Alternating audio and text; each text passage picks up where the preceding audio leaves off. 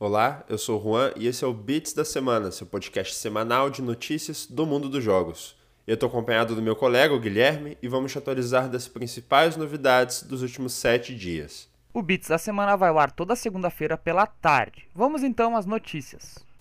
E o PlayStation 5 finalmente está em território brasileiro. O novo console da Sony chegou no último dia 19 no país, mas se você ainda não garantiu seu PS5, terá de esperar mais um pouquinho, já que o console não está disponível em lojas físicas e já está esgotado nos varejistas brasileiros. Novas remessas do console devem chegar ao país na segunda quinzena de dezembro, então, se você pretende comprar o seu ainda este ano, é melhor ficar de olho. Os preços sugeridos do PlayStation 5 são de R$ 4.199 para a versão sem leitor de discos e R$ 4.699 para a versão com leitor de discos.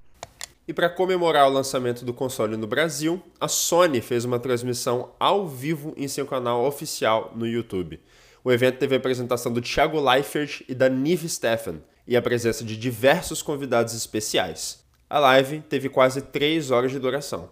Na transmissão, houve apresentação de diversos trailers, gameplays com convidados e sorteios de PS5 para quem se inscreveu no link promocional divulgado na live. E saíram os indicados para as premiações do The Game Awards desse ano. Na categoria Jogo do Ano, os indicados foram Animal Crossing New Horizons, Doom Eternal, Final Fantasy VII Remake, Ghost of Tsushima, Hades e The Last of Us Part 2. O game com mais indicações foi The Last of Us Part 2, que inclusive ficou com duas das cinco indicações de melhor atuação, para Ashley Johnson e Laura Bailey, que interpretaram as protagonistas Ellie e Abby, respectivamente. Nas redes, a ausência mais sentida pelos internautas na indicação para GOT foi de Ori and the Will of the Wisps. O Game Awards acontece no dia 10 de dezembro, às 9h30 da noite, horário de Brasília, e você pode acessar o site thegameawards.com para consultar as plataformas disponíveis para assistir à premiação.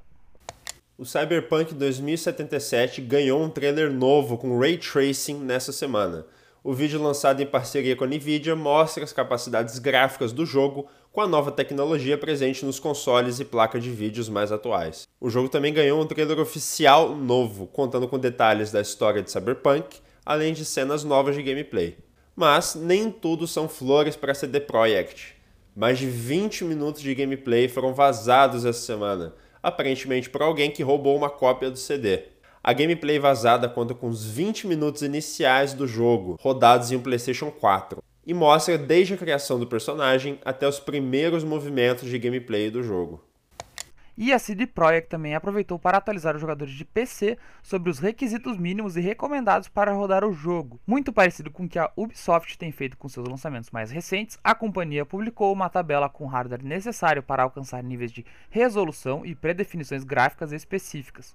Os requisitos mínimos são referentes ao preset baixo na resolução Full HD 1080p também foi divulgado os hardwares recomendados para o uso da tecnologia de Ray Tracing no game. Você pode conferir os requisitos de sistema para Cyberpunk 2077 na conta oficial do jogo no Twitter, CyberpunkGame.